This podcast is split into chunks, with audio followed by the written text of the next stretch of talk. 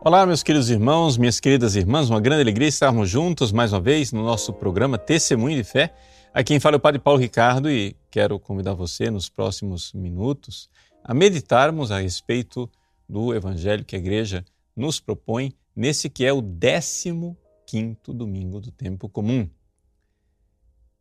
Neste Evangelho, Jesus nos conta a parábola do semeador. E ele não somente conta, ele explica. Ou seja, a versão mais longa do Evangelho é Mateus capítulo 13, versículos de 1 a 23. O que, é que significa esta parábola do semeador? Santo Tomás de Aquino, comentando a parábola do semeador, ele primeiro nota uma coisa. Ela começa assim: Exit qui seminat seminare. O semeador saiu a semear. Mas como assim saiu? Sim, trata-se de uma saída. É Jesus que é o semeador. E ele vem para semear no campo deste mundo.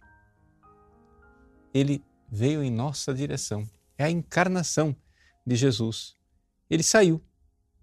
Saiu para semear a doutrina, a palavra, saiu para nos conduzir à salvação, ele veio ao nosso encontro e veio para semear. Então, a primeira coisa, vamos lembrar, em primeiríssimo lugar, quem é esse semeador. Por quê? Porque, de uma forma geral, quando a gente interpreta essa parábola, nós logo fazemos aplicação pastoral, né? Ou seja, eu saí para pregar, eu, Padre Paulo, saio para pregar o Evangelho, então pronto. Então vamos ver qual é o fruto da minha lide pastoral. Mas é que Santo Tomás de Aquino, com a sua, é, com seu coração católico, ele recorda a prioridade da ação de Deus. Ou seja, Deus toma a iniciativa. Não é a ação humana que tem a prioridade. Não somos nós quem nos salvamos. Não somos nós quem saímos para fazer uma pastoral, é, uma, a conversão das pessoas, etc., para que então, depois de um esforço humano, nós consigamos a salvação. Não. A prioridade está em Deus. Deus saiu né, do altos céus, veio ao nosso encontro, assumiu a nossa humanidade, veio para semear a palavra. Exit, saiu o semeador a semear. A prioridade divina. Então, a primeira coisa, gente, assim, já aplicando para a nossa vida, a gente enxergar a iniciativa de Deus que nos precede. Enxergar que Deus, na sua bondade, Ele está chamando toda a humanidade. Ou seja, o maravilhoso a coisa mais fantástica é que este semeador, ele é pródigo. Veja, quem de nós jogaria semente do jeito que ele joga? Ele joga nas na estrada? Ele joga nas pedras? Joga no espinheiro? Joga também no terreno bom, mas ele, ele joga absolutamente em tudo quanto é lugar. Ou seja, Jesus, ele se fez homem porque Deus, na sua infinita bondade, quer que todos os homens sejam salvos e cheguem ao conhecimento da verdade. Deus quer que todos os homens cheguem ao conhecimento da verdade, ele está chamando a humanidade inteira. Isso quer dizer que não existe nenhum ser humano neste planeta que não tenha no seu coração a voz de Cristo convidando. É que essas pessoas não ouvem. Essas pessoas não estão escutando os convites de Deus.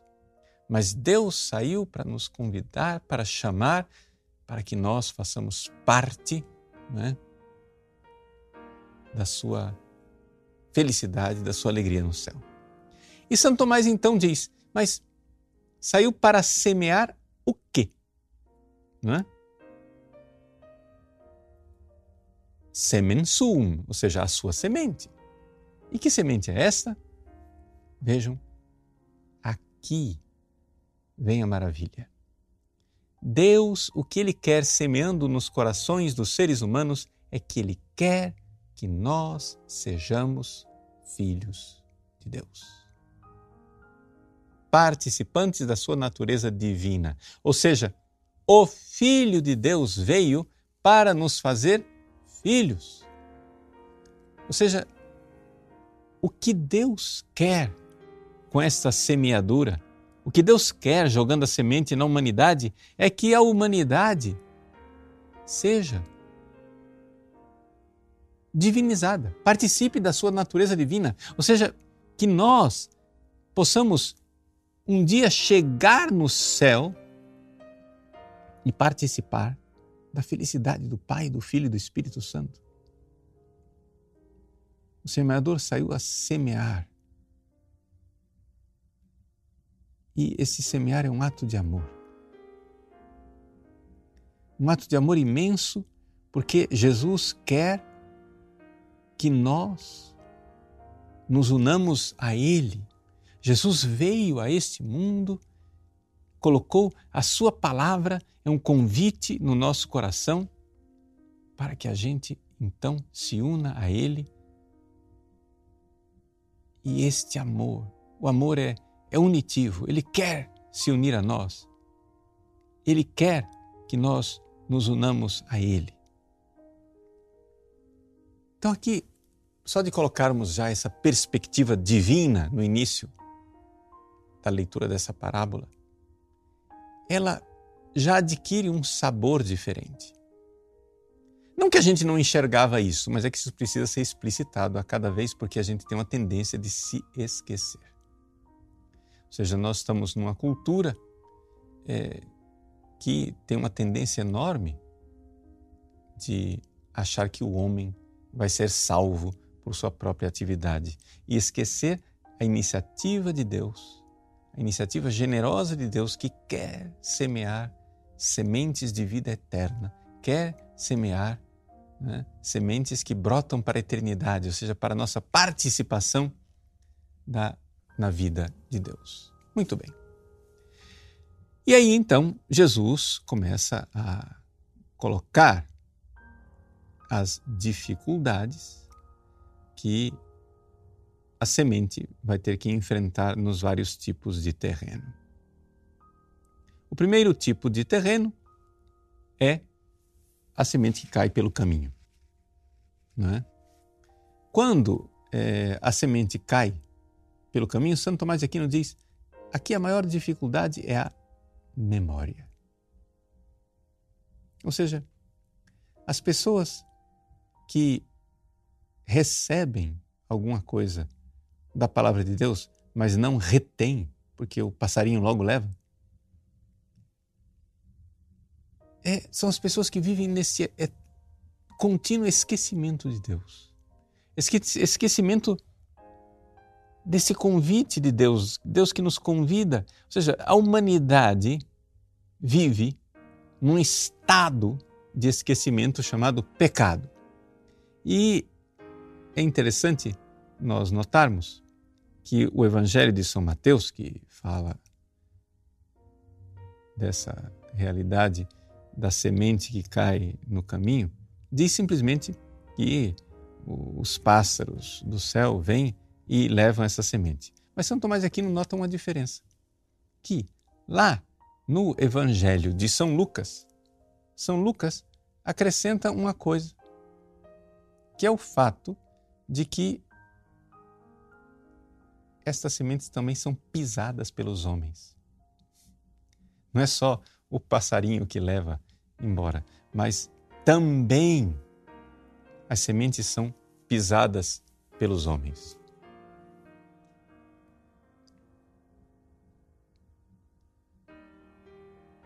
Veja lá no Evangelho de São Lucas, no capítulo 8, versículo 5.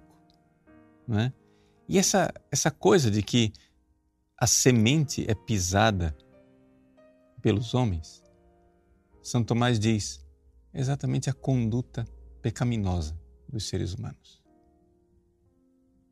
Ou seja, não é somente uma questão do esquecimento dos pássaros que levam, mas é também uma questão de que o homem despreza o amor de Deus e pisa em cima da semente.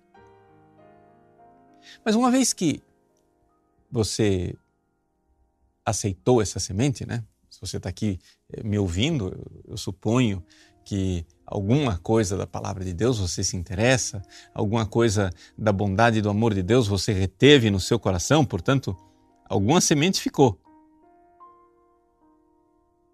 A gente tem que agora enfrentar uma segunda dificuldade.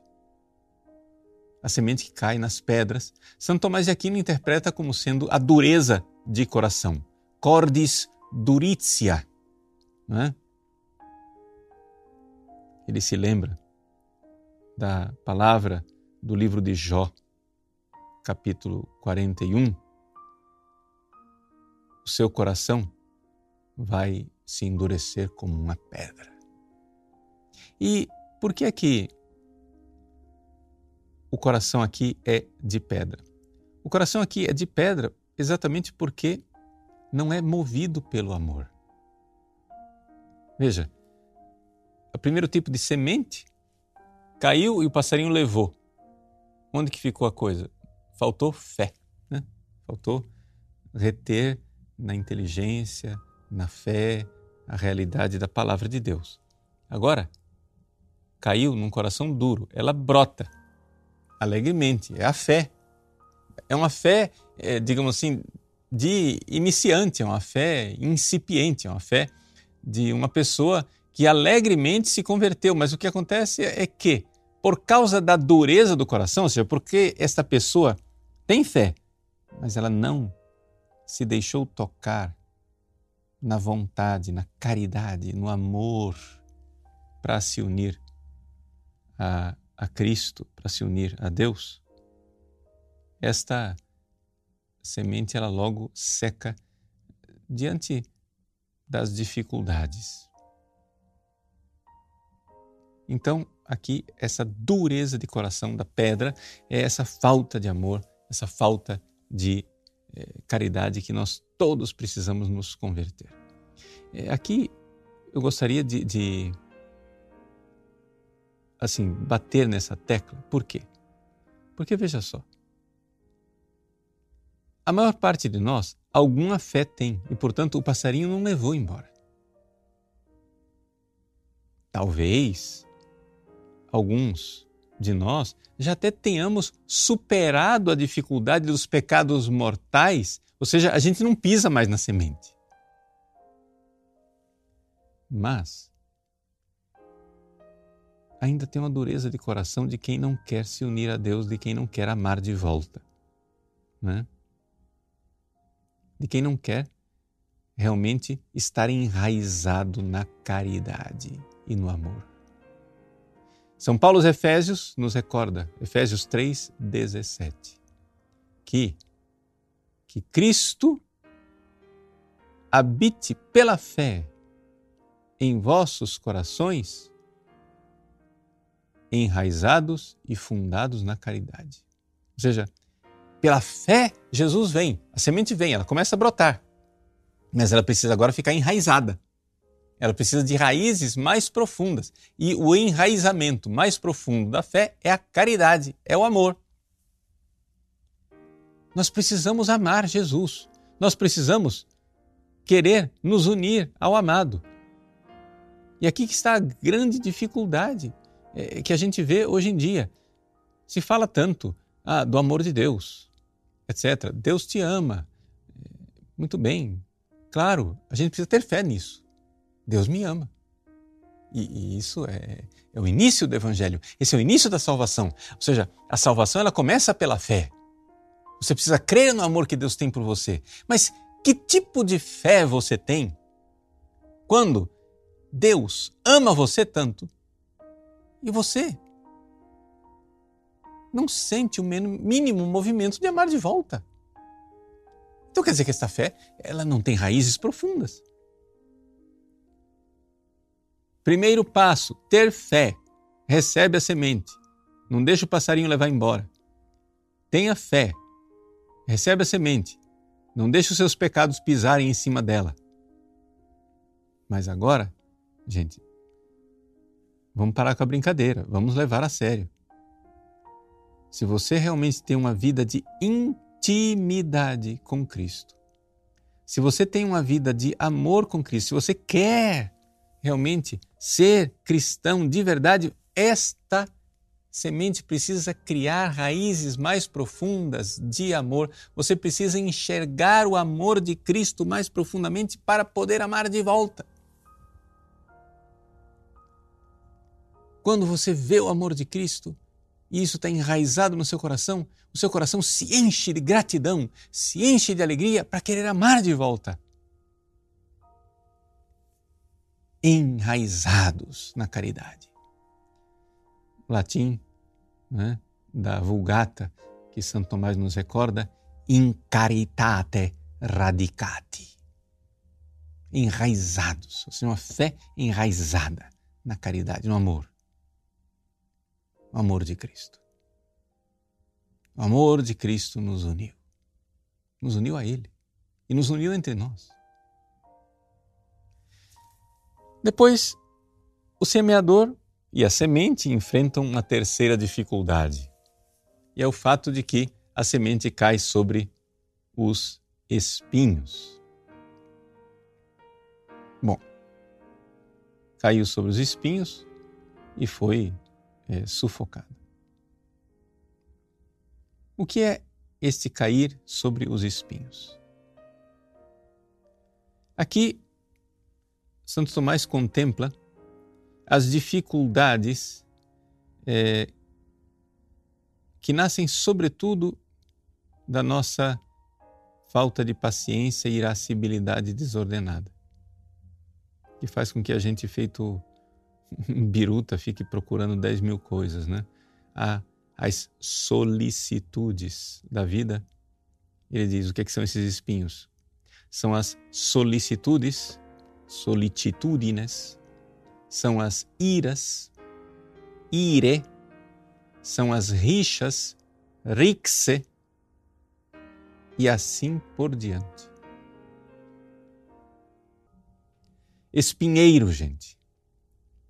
A vida nossa é cheia de espinheiro, por quê?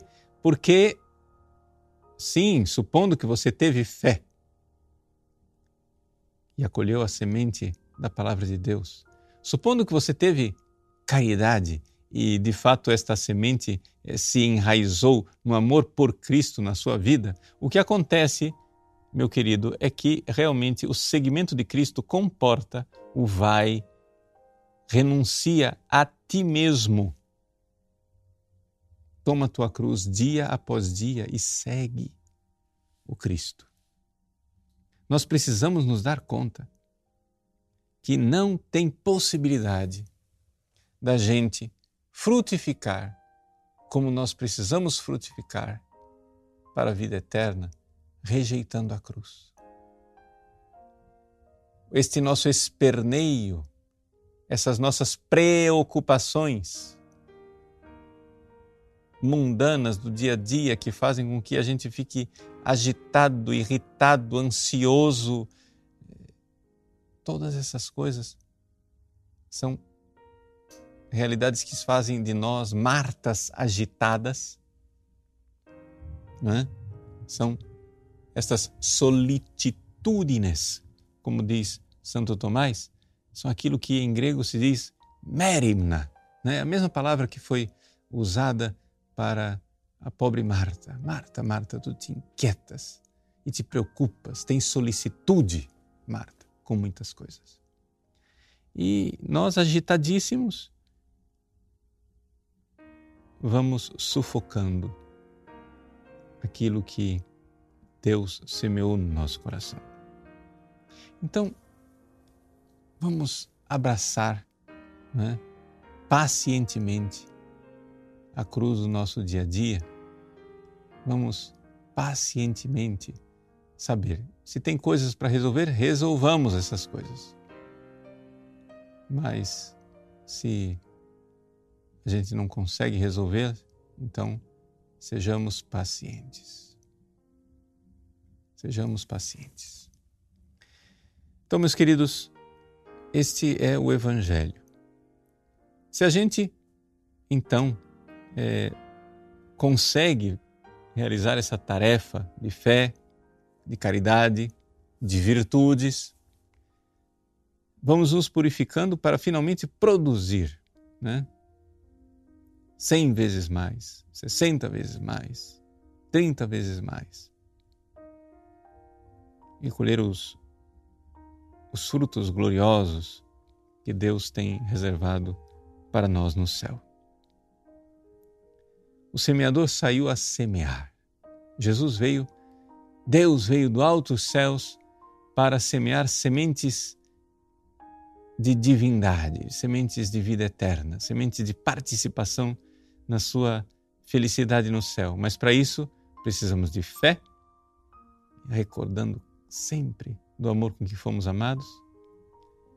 Esta fé, recordada, exercitada e vivida, ela faz brotar em nós a caridade, quebra nosso coração de pedra e faz com que a gente ame de volta Jesus e então nós teremos força para enfrentar as dificuldades, as cruzes, pacientemente e triunfantes, carregarmos a cruz, nossa cruz salvadora que nos leva para o céu. Quando a sua cruz se manifestar, meu irmão, e ela for se manifestando na sua vida, não lamente, não esperneie, você veio para isto. Ave crux, spes única. Ó, oh, ave, salve, eu te saúdo, ó cruz. Ave crux, minha única esperança. A cruz de Cristo, abraçada, é a nossa cruz salvadora. Nós viemos para isso. A cruz não atrapalha, não, não atrapalha minimamente nosso caminho. Nós viemos para ela para dar frutos de vida eterna. Deus abençoe você. Em nome do Pai, do Filho e do Espírito Santo. Amém.